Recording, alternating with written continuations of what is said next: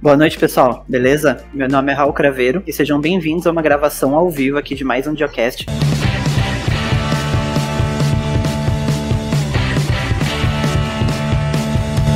E se seu e-mail tá um caos, todo desorganizado e tá difícil de fazer o seu trabalho, o nosso patrocinador de hoje pode te ajudar com isso. O Sanebox, ele é uma inteligência artificial para o seu e-mail que ele aprende conforme o seu uso. Ele organiza todos os seus e-mails já existentes, separa em categorias específicas, ele facilita muito na hora de você encontrar um e-mail específico. E por ele ser uma inteligência artificial, se você mover algum e-mail para alguma pasta, ele vai começar a aprender conforme você vai utilizando e nos próximos e-mails que você receber, ele já vai fazendo esse trabalho automaticamente. Para quem quiser conferir o Sanebox, eles estão oferecendo um crédito de 25 dólares para todos os ouvintes aqui do Diocast. Basta acessar cnbox.com/diolinux e se cadastrar. Todo ano a UPF, a Universidade de Passo Fundo, eles promovem um evento chamado Linux Day UPF, que é uma celebração do aniversário do, do kernel Linux. Ele aconteceu essa semana, no dia 25 de agosto, e dessa vez é mais do que especial, né? Porque o kernel acabou de completar 30 anos. Antes da gente começar aqui nosso, nosso papo, é, eu, eu, vou passar a palavra para o Billy, que tem algumas coisinhas aqui para falar para gente. Boa noite, pessoal. Tudo bem? Então, eu sou o professor Victor Billy da Silva, professor da casa aí da Universidade de Passo Fundo. Sou também engenheiro de software pela Ateliware. E junto com o professor Brusso, a gente tem realizado o Linux Day, essa é a nossa quinta edição. Linux Day é um evento que ocorre globalmente, né? E a ideia nossa aqui é estar tá divulgando não só o Linux, mas a cultura do software livre. E a gente é muito grato e contente que o, que o Jonathan é nosso parceiro desde a primeira edição, o que nos deixa muito contente, né? A gente aí como entusiasta Linux, eu sou usuário Linux desde que entrei na universidade.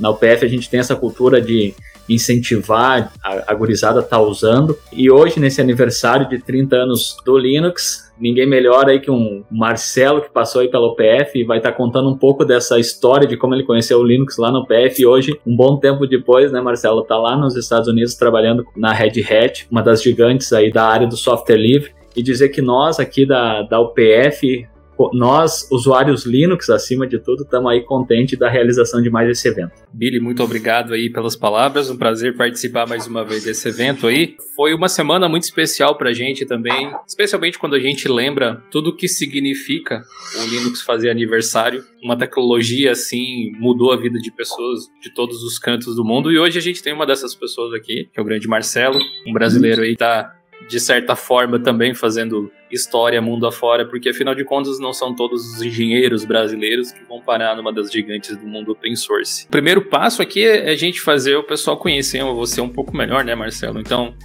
talvez você pudesse meio que fazer uma introduçãozinha. Eu tô vendo esse chapéu vermelho aí morrendo de inveja, que eu queria um igual. Então, cara, primeiramente, obrigado. E, e, então, e também obrigado pelo convite, né, da universidade. Pô, é, que, que honra né, numa universidade que eu fui aluno, a voltar, fui aluno, trabalhei como estagiário e, e, e participar assim depois de alguns anos, bastante anos de, de, desse retorno. Muito legal mesmo. Então, meu nome é Marcelo, Hoje trabalho como é, engenheiro de software dentro da Red Hat, uh, trabalhando com uma tecnologia que chama Ansible. Eu faço 13 anos já na Red Hat, comecei como instrutor. Bom, mas de Passo Fundo, né, para Porto Alegre, Porto Alegre, São Paulo, São Paulo para cá. Me criei em Passo Fundo, me mudei para lá enquanto criança. Minha esposa é de Passo Fundo também, morando aqui já há nove anos, mais ou menos, tá? indo para nove anos no final do ano. Então conta pra gente também um pouquinho de como você iniciou nessa área, engenharia de software, né? É, engenharia de software, ela, ela né, tu tem essa, chama de gray area, né? Tu tem essa área aí, mas o interessante é que eu acho que o cara que me levou para o mundo de, de computação foi um cara chamado Gabriel Torres. É, eu acho que o, o guia do hardware foi o que começou a me trazer dentro da, da computação.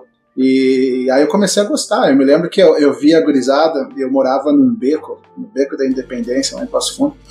E eu via a gurizada jogando bola assim e tal, e eu gostava de jogar uma bola também.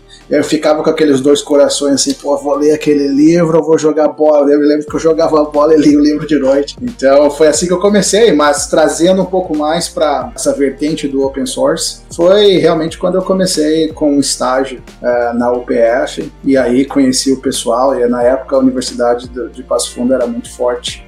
Uh, incentivava muito a questão de Linux e foi através desse caminho assim que, que a coisa começou.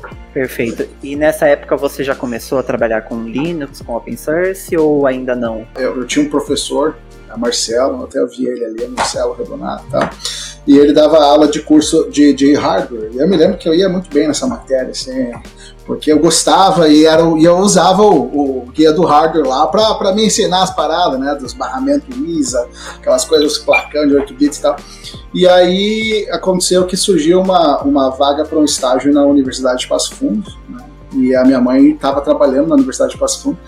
E eu me lembro que eu apliquei para essa para essa posição. Grande parte das perguntas era para ser helpdesk, então o estágio era para ser helpdesk. Então, basicamente, era para né, pegar, levar computador para os prédios e formatar a máquina, ensinar o usuário como mexe no Word, aquela coisa toda.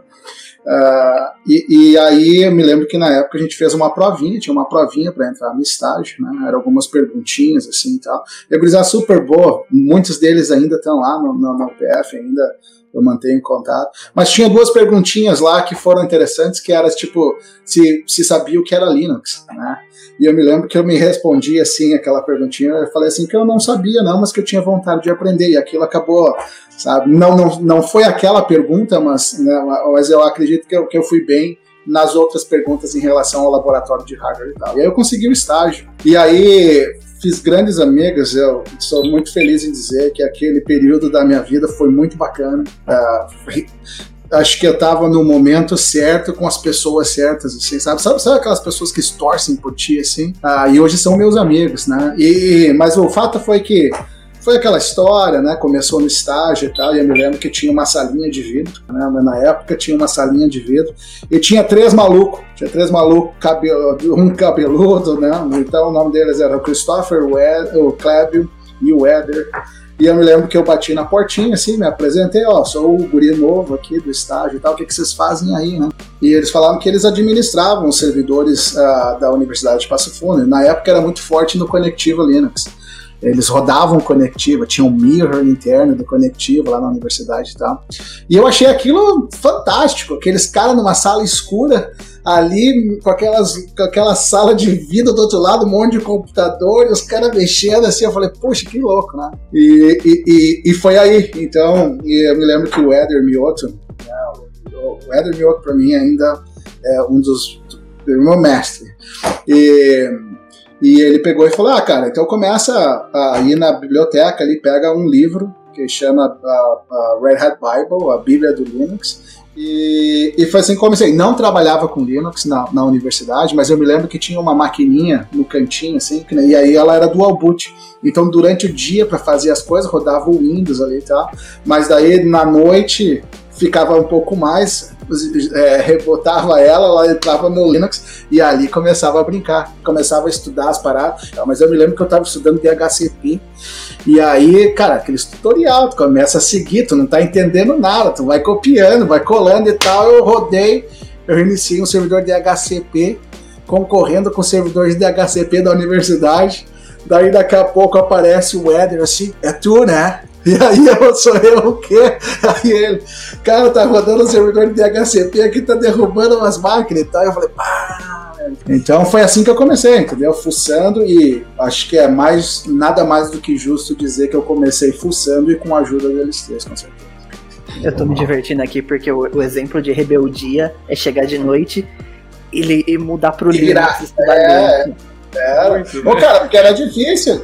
Era difícil. E, aí, ah, e outra coisa, era para configurar uma impressora ali, era, era, era suado. E também tudo em inglês e tal, as documentações. Mas, cara, se não. Sim, é um, livro bem, bem popular, né? Esse, esse é a Bíblia do Linux. Você diria que tipo essa rebeldia, que nem diz o Raul ali logo no início, a ideia de ser difícil mesmo, algumas coisas, ser tecnicamente complicado, foi algo que te deu, sei lá, uma base mais sólida para depois trabalhar?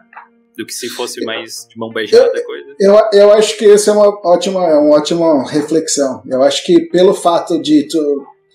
Eu acho que se tu não procura atalhos e tu tenta entender a coisa na fundamentação, fica mais fácil para quando tu enfrenta algum problema no futuro. Mas eu acho que para mim mesmo, o meu, a minha chave foi aqueles caras trabalhando naquela sala ali, e, e, gerenciando aquele monte de máquina, entendeu? Naquela tela preta, digitando comando, eu sem entender nada, e aí eu queria entender o que é que eles estavam fazendo. Por exemplo, o Éder, na época, uh, eu, ele, cara, ele trabalhava na universidade, tinha os negócios dele também por fora e tal. E aí o celular dele, a gente ia comer uma pizza e tal, e ele, e o celular dele não parava, bicho, era os provedores de internet e tal. Até eu me lembro que um dia eu falei pra ele assim: poxa, velho, eu quero um dia fazer isso também, que o meu celular fique tocando assim, a galera fique ligando para poder resolver o problema. É, mas não mais, hoje não mais. hoje não mais. Dois filhos depois, o terceiro para nascer. não, eu tive por uns anos, agora, tipo, parte dessa minha mudança para pro, pro time de engenharia de Ansible é para sair um pouco dessa, dessa, dessa vida de suporte. É. Conta um pouco mais também pra gente a história de como você chegou na Red Hat, né? Como que do nada você, tava ali na Red Hat Brasil, né? Antes de, de do, do, Marcelo falar isso, eu queria comentar uma coisa que são aquelas lições que você pega de, de pessoas que fizeram sucesso, sabe? Aquela coisa de sucesso deixa, deixa marcas. É, essa, essa questão pode parecer muito simples, assim, essa pergunta do você sabe o que é Linux e ter desencadeado toda uma série de acontecimentos e tal. Mas é, é para você pensar quantas vezes um, um, questionamento que é colocado na sua frente, um desafio, muitas vezes, é, uhum. é, pode te impulsionar para toda uma carreira de sucesso após isso, pelo simples fato de você não se assustar por algo que você não conhecia. Pelo contrário, é, se impressionar e querer saber mais. Então, acho que dá para tirar uma lição super bacana desse tipo de coisa, com certeza. E, e eu acho que isso é para a dificuldade, a dificuldade te faz mais forte, né? Então, uh, eu, eu, acho que a, a, a, capacidade né, e a inteligência do ser humano de se adaptar à situação e buscar atrás, e ir atrás das coisas, e eu acho que isso aplica para qualquer coisa da vida. É, tipo, se tu não sabe, tu porra, cara, é, é, possível, é possível fazer aquilo. Tá? Eu me lembro que uma vez, olha só que louco, Tá ligado? Tipo, às vezes o cara é fã de uma banda, assim, coloca os caras no pedestal. Pô, aquele cara, aquele cara é. Puxa!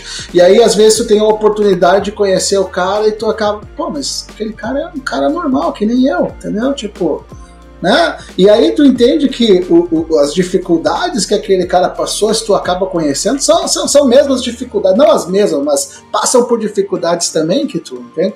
E aí tu acaba vendo, eu vejo, por exemplo, assim, né, falando, pô, o cara trabalha no Red Hat dos Estados Unidos, cara, tipo, normal, entendeu? É um trampo, é, é, eu acho que o bacana é o caminho, entendeu? Mas a empresa é uma empresa como se fosse qualquer outra empresa, assim, é, eu acho que entendeu? Não, não tem nada de surreal do, do, da parada, entendeu? Hum. É uma empresa como qualquer outra.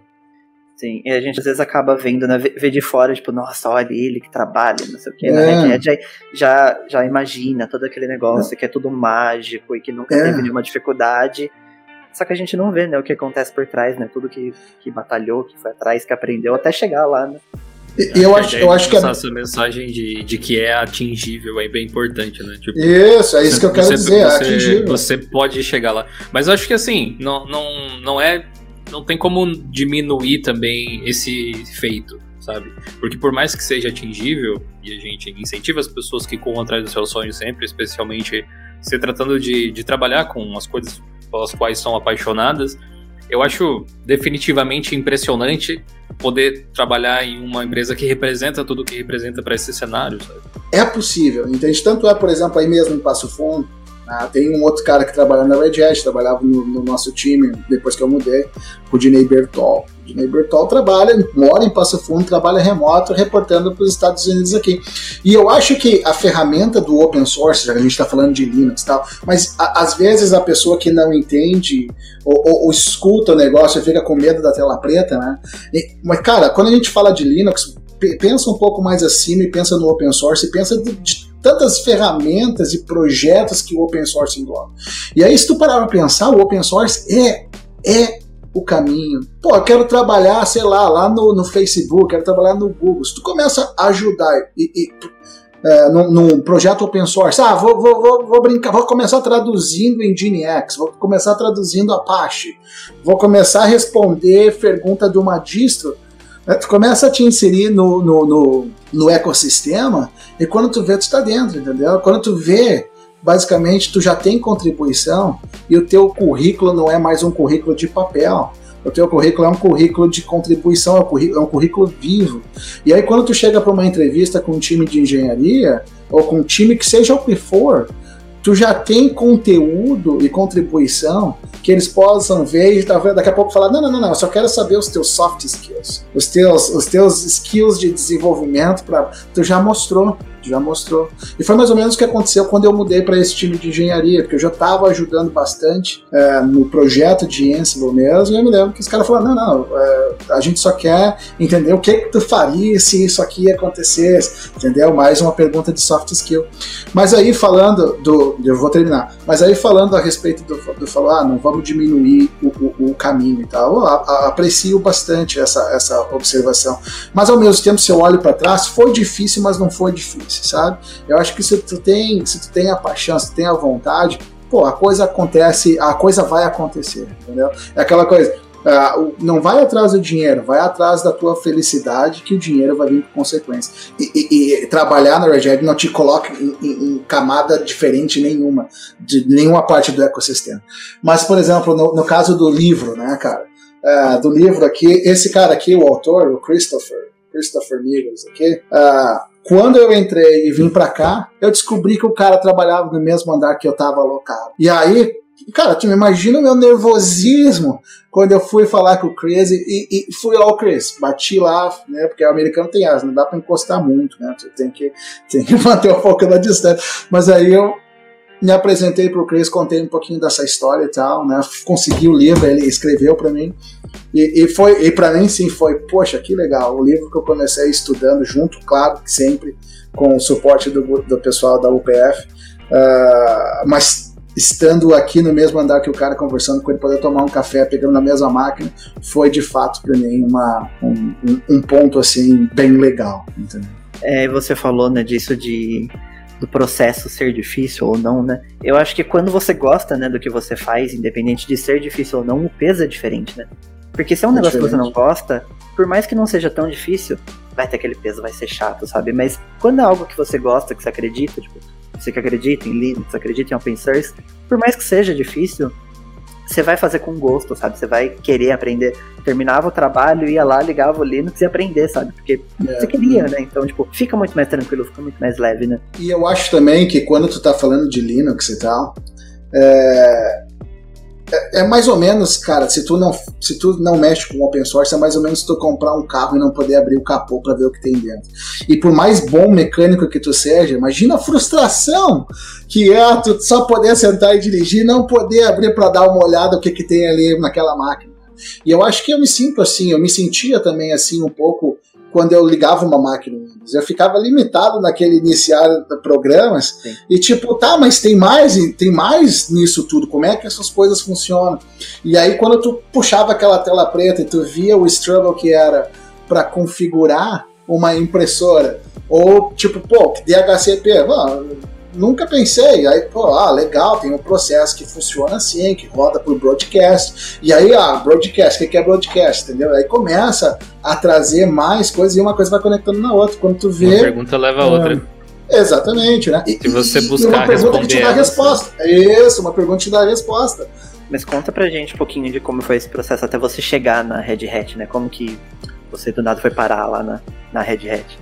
Tipo, tentando acelerar, né?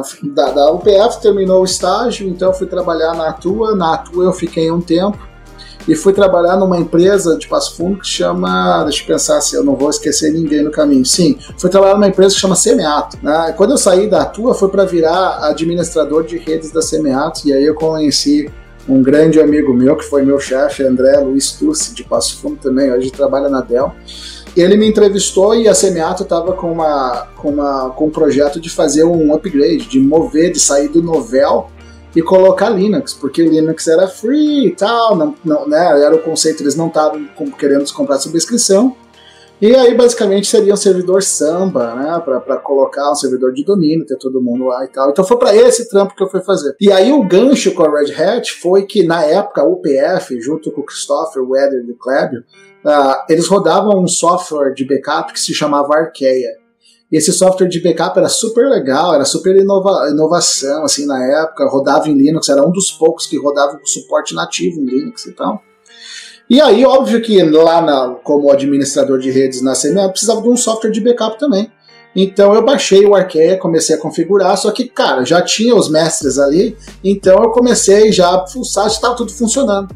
Quando chegou o representante comercial de Porto Alegre na Semeato para vender o software já estava implementado e já estava tudo funcionando, já estava com é, encriptografia e tal, aqui e ali, já estava tudo certinho. E eu aproveitei o tempo para mostrar as outras coisas que a gente tinha. Ah, tem esse servidor de PXE, a gente vem aqui, coloca essa plaquinha de rede, a máquina se formata, o cara do Helpdesk leva e tal. E aí o que aconteceu? O cara dessa empresa era o dono da LM2, essa parceira da Red Hat, eu não sabia. Foi legal que o cara saiu, Márcio, o nome dele, Márcio Brito, saiu da, do CPD ali, da, da, do, do escritório da Semeato, ele foi pro carro dele e me mandou um e-mail me convidando para trabalhar na empresa dele. Né? Então foi, foi, foi, legal. Eu pensei, poxa, é, é, o meu gancho, é a minha saída agora de Passo Fundo para um sistema maior, né? para uma cidade maior que seria Porto Alegre, para trabalhar em vários outros clientes de uma, né, de uma capacidade, uma, né, de uma expressão maior e principalmente por ser parceiro, ser um dos braços é, de delivery da Red Hat no sul do país. Então foi aí o meu gancho para Red Hat. E aí começou que. E uma das coisas que eu acho que é importante também para o pessoal que quer entrar nesse mundo é, cara, graduação é importante. Não, não desista, faça, porque quando tu vai. Esse foi um dos grandes problemas que eu tive. Quer dizer, não foi problema porque eu acabei ficando sempre dentro da Red Hat. Mas se eu fosse aplicar num job, numa outra empresa, ah, sem, sem a indicação, tu não tem aquele checkbox para dizer, pô, já tenho a graduação. Terminei a graduação aqui nos Estados Unidos em 2018. Ah, voltando para o assunto, certificação é muito importante. E na época, a Red Hat exigia certificação por ser parceiro. Então, eu fui para São Paulo, fiz a certificação e me lembro que eu passei de prima sem fazer a aula. E, mas eu passei porque eu trabalhava com isso, era o meu dia a dia, entendeu? Eu fiz o RHCE, e aqui tem aquelas certificações aqui do lado, tá vendo os adesivinhos e tal. E, e aí fiz a certificação do RHEL 4, era RHEL 4 na época. Não, comecei no 3, RHEL 3, 3 2.1, 2.1, depois fiz o 4, depois fiz o 5. E aí chamou a atenção do instrutor na época e a gente acabou virando amigo. Né? E aí, às vezes, eu tava num cliente, ah, cara, como é que é mesmo? Já viu esse problema e tal, já viu esse bug?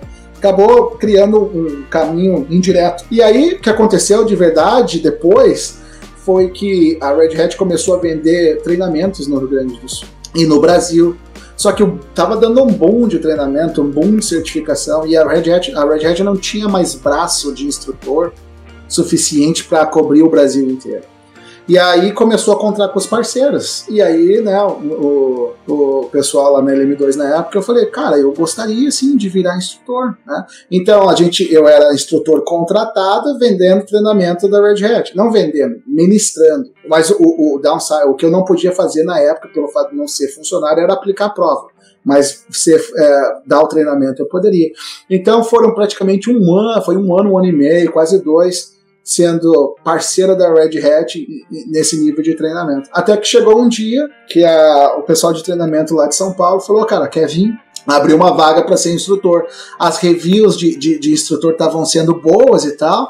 E, e, eu também ficava, pô, quando surgiu uma, me leva. Pô, quando surgiu uma, me leva. Quando surgiu uma, me leva. Surgiu, e aí eu entrei. E aí eu entrei como instrutor. Então eu comecei como instrutor.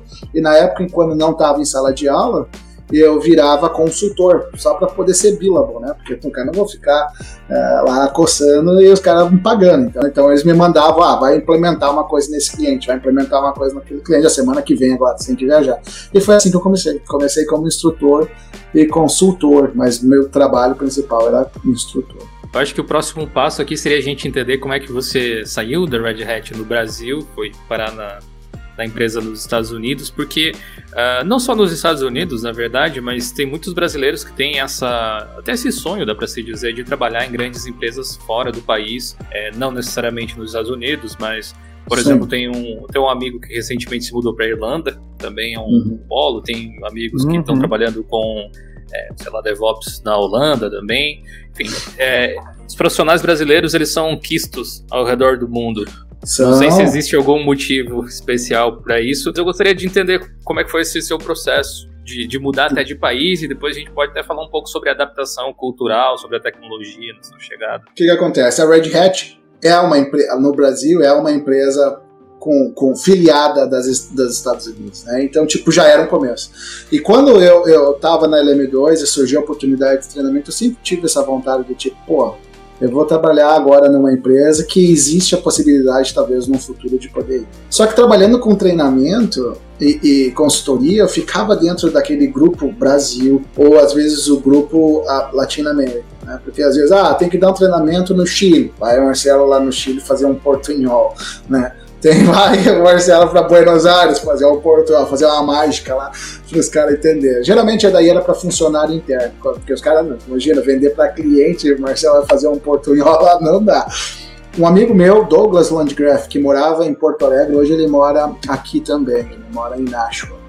Ele trabalhava num time que se chamava de engenharia de suporte. E engenharia de suporte na época cobria clientes globais.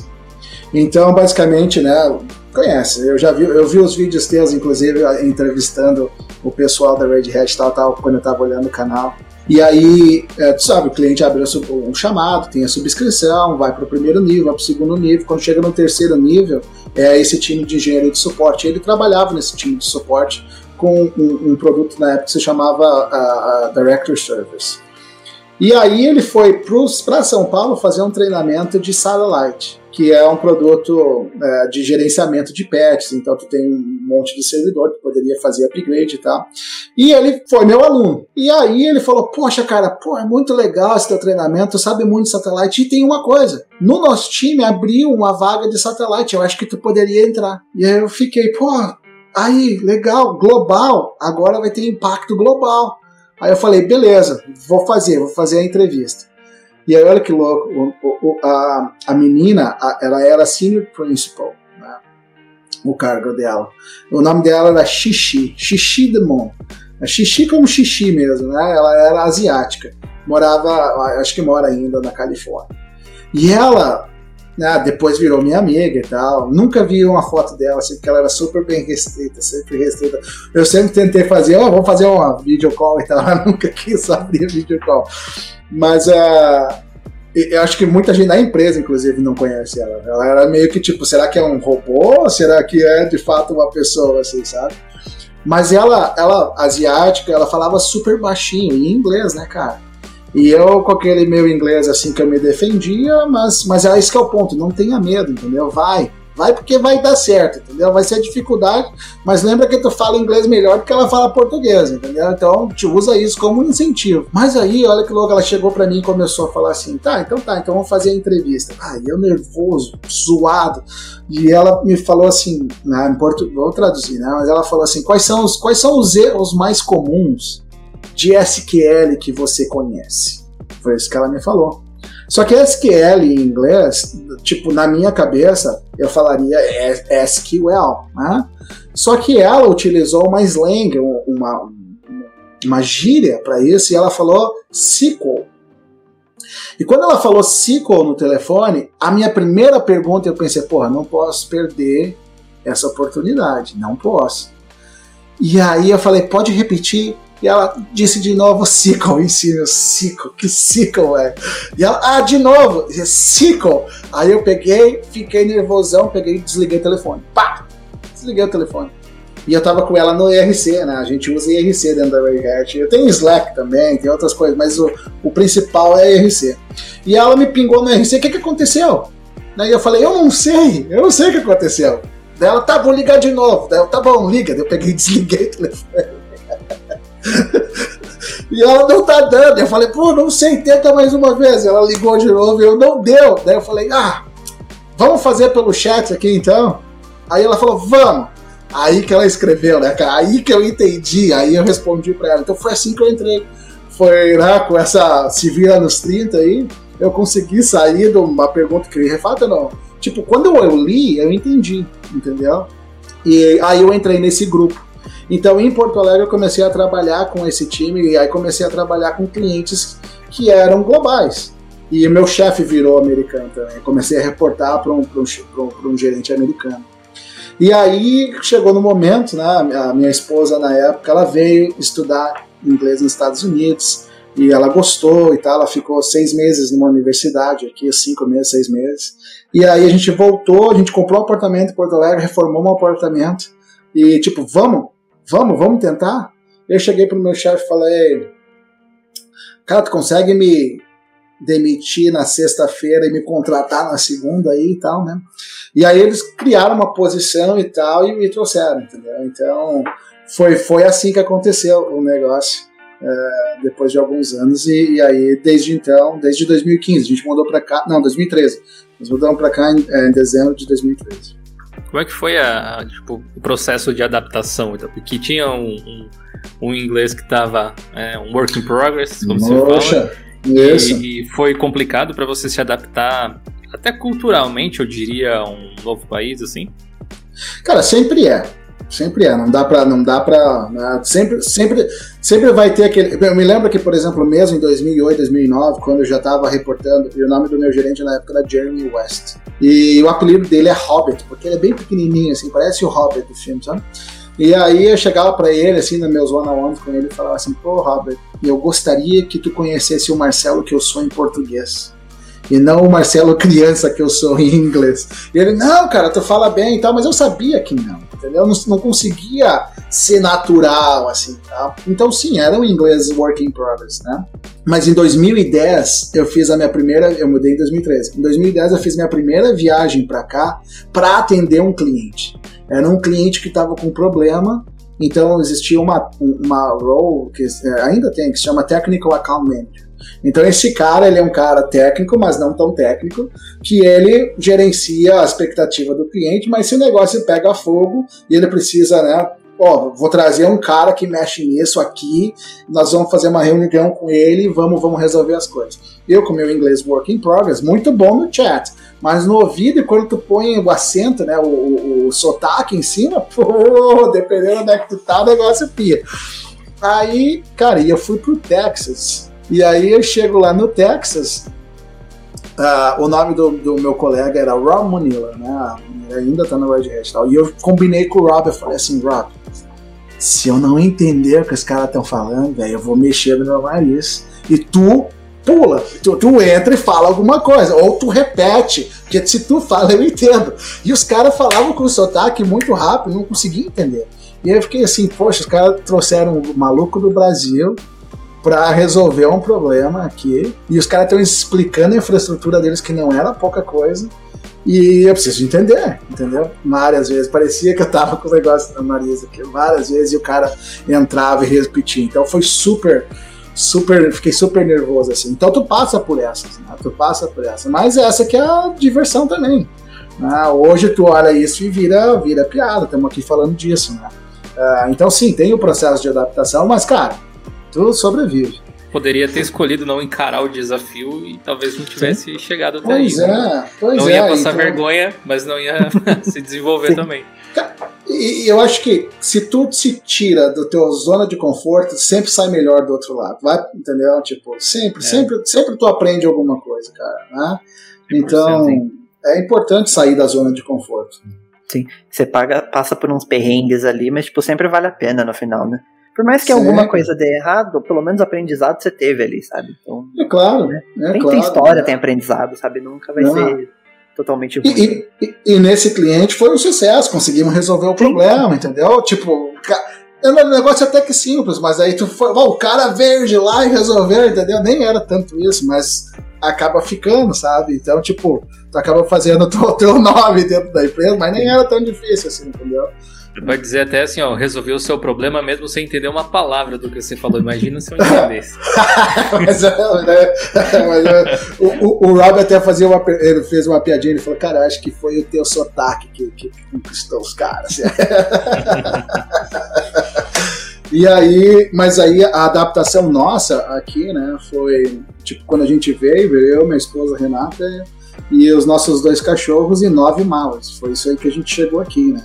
E eu me lembro que na época eh, a gente estava falando, ah, o salário e tal. Eu tentei fazer uma ideia de quanto que seria, mas, cara, eu viria para qualquer coisa. Se eles não me pagassem, ia vir, entendeu? Que era para poder sentir a experiência. Não tinha filho nem nada, então é o momento, né, cara? Era novinho, né? Acho acho que tinha quantos? 20, 28? Uma coisa assim, então tava. Pô, é, se é o momento, é agora, entendeu? Então a gente aceitou isso e veio para cá, mas, meu, a Red Hat é uma mãe. Foi uma mãe para mim, ainda é, é, sabe, sempre suportou. Baita empresa, baita empresa. E estamos muito felizes, cara. A gente está hoje, dois filhos, o terceiro a caminho. Uh, os cachorros estão aqui também, entendeu? então, parabéns. É, tamo aí, obrigado. Né? Aí sim. E como que você foi parar na, no Ansible, né? Como você começou a trabalhar com o Ansible dentro da Red Hat? Cara, porque tinha, primeiro... Na verdade, deixa eu interromper antes, que você tinha falado antes que, que tinha começado a colaborar e tal com o Ansible. Um, um, passinho anterior, quando você chegou na Red Hat dos Estados Unidos começou a trabalhar ali, quais foram os projetos que você se envolveu ou você foi direto para o Ansible? Acredito que não, né? É isso aí, eu, eu, eu, eu ia voltar para poder responder essa pergunta porque tem que passar por isso. Então, quando eu vim para cá, eu não trabalhava com Ansible, até porque Ansible, a Red Hat adquiriu o Ansible dois anos depois de eu ter chegado aqui. Né? E aí um, eu, eu trabalhava com só, que nem eu falei, Sarah Light, porque foi o treinamento de Sarah Light que eu dei pro Douglas, que aí eu conheci a Xixi, fiz a entrevista e tal. Então quando eu vim para trabalhar aqui, eu era suporte do Sarah Light. E né, se tu pesquisar aí depois, procura depois a, a Fedora Spacewalk. Spacewalk era o nome do upstream do projeto. E e, então eu trabalhava nesse projeto, mas não upstream, eu trabalhava downstream. Downstream é, é produto, né? Upstream é comunidade. Então tu tem Red Hat Enterprise Linux, é downstream, produto. Fedora, upstream, comunidade. E eu trabalhava suportando os clientes. Só que nesse ecossistema de open source, o que, que acontece? Quando tenho um cliente, um cliente passa por um problema, porque o produto nada mais é do que um port, né, um backport do que já tem na comunidade.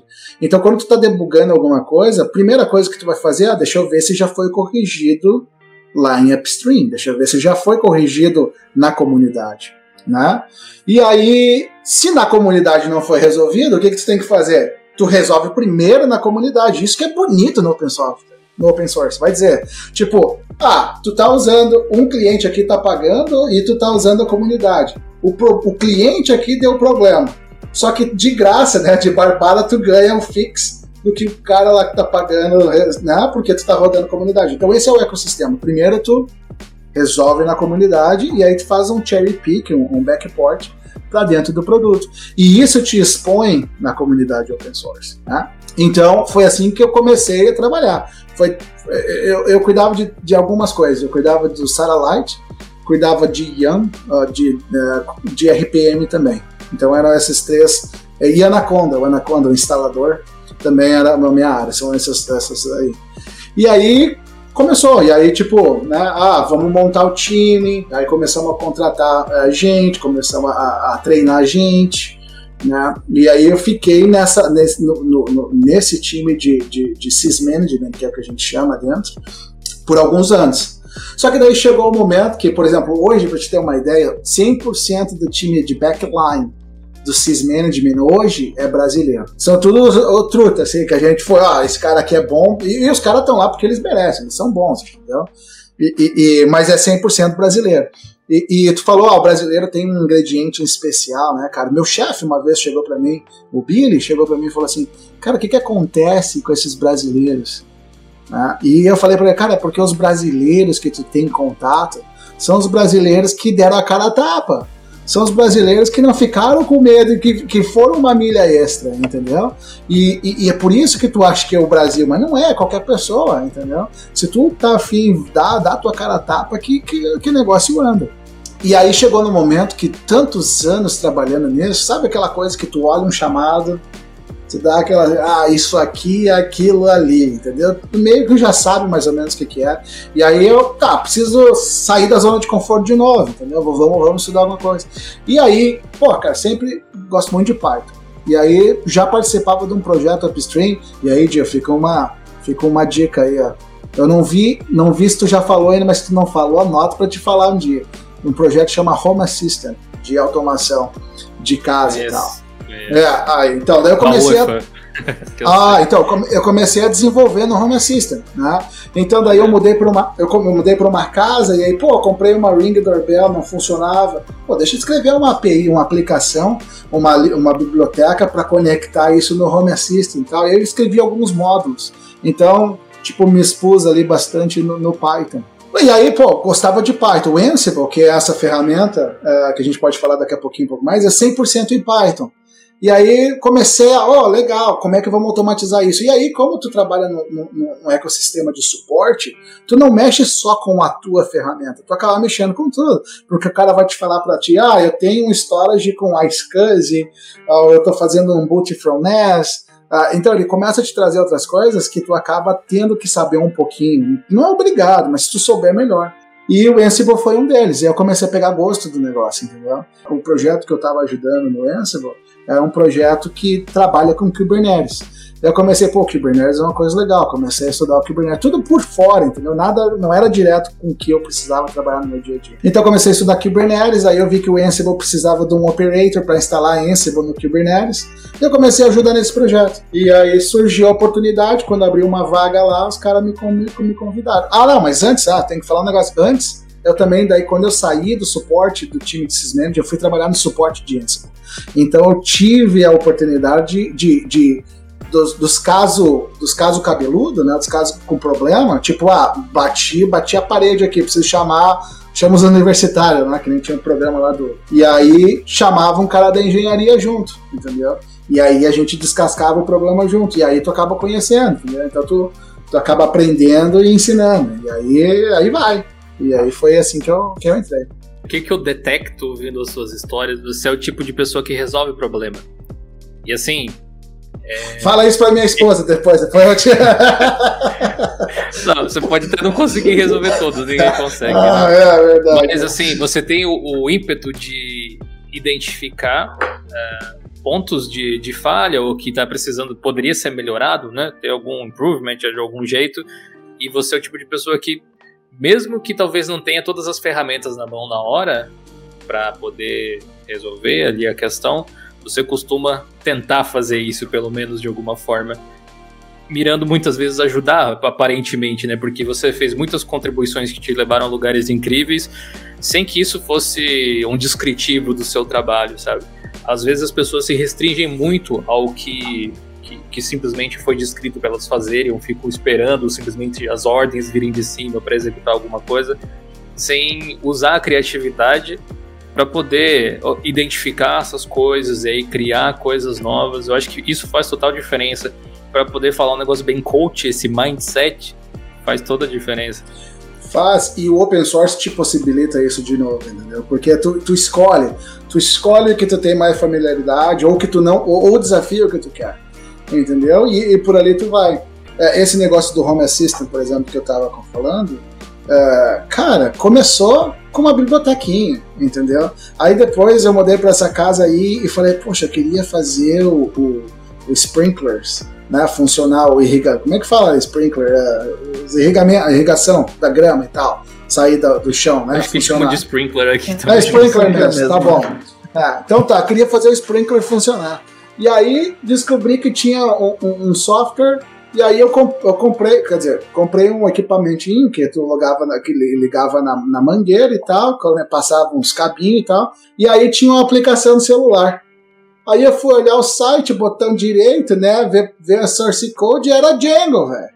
Aí eu falei, pá, se é Django tem API e tal. Aí eu fui olhar, tinha API, só que não tinha documentação. Aí eu falei, haha, vamos fazer o negócio. Eu escrevi a biblioteca em, em, em Python para fazer essa interface hoje, se tu for no Home Assistant e procurar lá por Rain Cloud, é suportado. Né? E aí, um dia, do nada, assim, eu recebo um e-mail de um cara dizendo que usa. Eu falei, puxa, olha que louco, né, cara? E aí, nem querendo comparar jamais, mas a questão do open source é isso. Se tu olha os 30 anos do Linux, o, o, o Linux falando, é um negócio sem, né, sem, sem pretensão de nada, e é assim que a coisa funciona, entendeu? Então, se, se tu acha que aquela coisinha de nada, uh, ou ah, escrevi uma, um, um softwarezinho que faz alguma coisa, cara, joga isso no GitHub, que tu vai ver que na né, colaboração faz a diferença. E hoje tem acho que eu tenho seis ou sete bibliotecas dentro do Home Assistant, um baita de um laboratório, entendeu? E aí me deu a oportunidade, de, por exemplo, de ir para PyCon, né, que é uma feira de, de Python aqui nos Estados Unidos. E aí conheci o, o dono do Home Assistant, né, cara? E, e tipo, né, poxa, então essas coisas são legais, né, cara? E você foi lá, fez, fez porque quis, não é porque alguém te pagou, porque alguém te obrigou, né? Você simplesmente quis fazer, aprendeu, isso foi gerando novas oportunidades. E realmente, às vezes a gente acha que é um negocinho bobo lá, que tipo, ah, vou fazer só porque eu fiz aqui. O lance de ser software livre, de ser open source e tal, tem essas, né? Porque você cria a, é, a, a, solução, muitas vezes de forma egoísta, até para resolver um problema que você tem ou que alguém próximo de você tem. E esse código vai ser modificado, espalhado e utilizado de tantas formas que você nem imagina, né? Daqui a pouco. Tipo, o, o Marcelo até comentou do, da não pretensão do Linux quando lançou o kernel. Olha quanta coisa diferente Nossa, tá rodando exato. o kernel que ele criou. Deve. Eu não consigo nem imaginar a sensação que deve ser você ter criado uma tecnologia que literalmente dominou o mundo, né?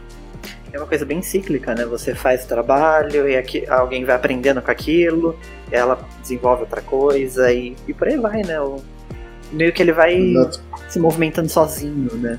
Ah, mas antes da gente encerrar, claro, eu gostaria muito que você falasse sobre o seu projeto atual, que é o Enzo. Oh, Começando jabá. até é, exato. Começando até pela questão de que talvez tenha gente aqui que nunca tenha ouvido falar do Ansible. É uma ferramenta bem popular aí especialmente para quem trabalha administrando servidores. O que, que é o Ansible? Então, Marcelo, diretamente da fonte. Ansible é vida, cara. Ansible é, aquele, é aquela ferramenta que vai, tipo, é, vai, vai te habilitar a ficar tomando café enquanto tá fazendo o teu trabalho do dia a dia. O Ansible é, é, é um framework de gerenciamento de qualquer coisa que tu imagina. Né? Tu pode pensar de servidores, mas não é só servidores. Tu pode fazer de ativo de rede, pode fazer de configuração de cloud, por aí vai. Uh, Ansible escreve gerencia, Ele gerencia Windows também, né? gerencia o Windows também, mais essa, gerencia o Windows também, ótimo, né? Então, imagina aquela, aquela, aquela situação onde tu é um administrador e tu precisa, por exemplo, criar uh, usuários e manter os usuários né, no teu sistema, outro precisa aplicar patches, outro precisa fazer deploy de, novo, de novas aplicações e tal. Então o Ansible é uma ferramenta que vai te propiciar isso. É uma ferramenta basicamente que a tua interface é em YAML, então em YAML, né, é um arquivo de descrição e é basicamente em, em texto puro, então não existe linguagem de programação. Tu basicamente fala, ah, vou criar o usuário, é, tu tem, claro, uma estruturinha ali, para o módulo suportar, mas é basicamente em texto aberto, né? Esse caso do YAML aí que você falou me lembrou o seu caso do SQL. A primeira vez que eu ouvi, eu fiquei pensando assim, o que que estão ah, falando? É. Ah, é, eu, pensei é, nisso, eu falei, YAML, será que vai dar? É YAML, né? Isso, como é que falamos tipo, aí? Como é que a gente fala aí? É YAML mesmo? Não, não, o pessoal acho que vem adotando isso. Eu que estava acostumado a ler só, né? Ah, entendi. A primeira entendi. vez que eu ouvi, eu fiquei pensando, falando, tipo o lance do ciclo que você falou. Exatamente. É, exatamente. Se tivesse escrito, ia passar, né? pra demo. É, mas eu te interrompi, por favor, continua. Não, não, não. E aí, então, é, basicamente esse arquivo descritivo, onde tu coloca e aí tu gerencia servidores via SSH, se for Windows, via outros protocolos e tal.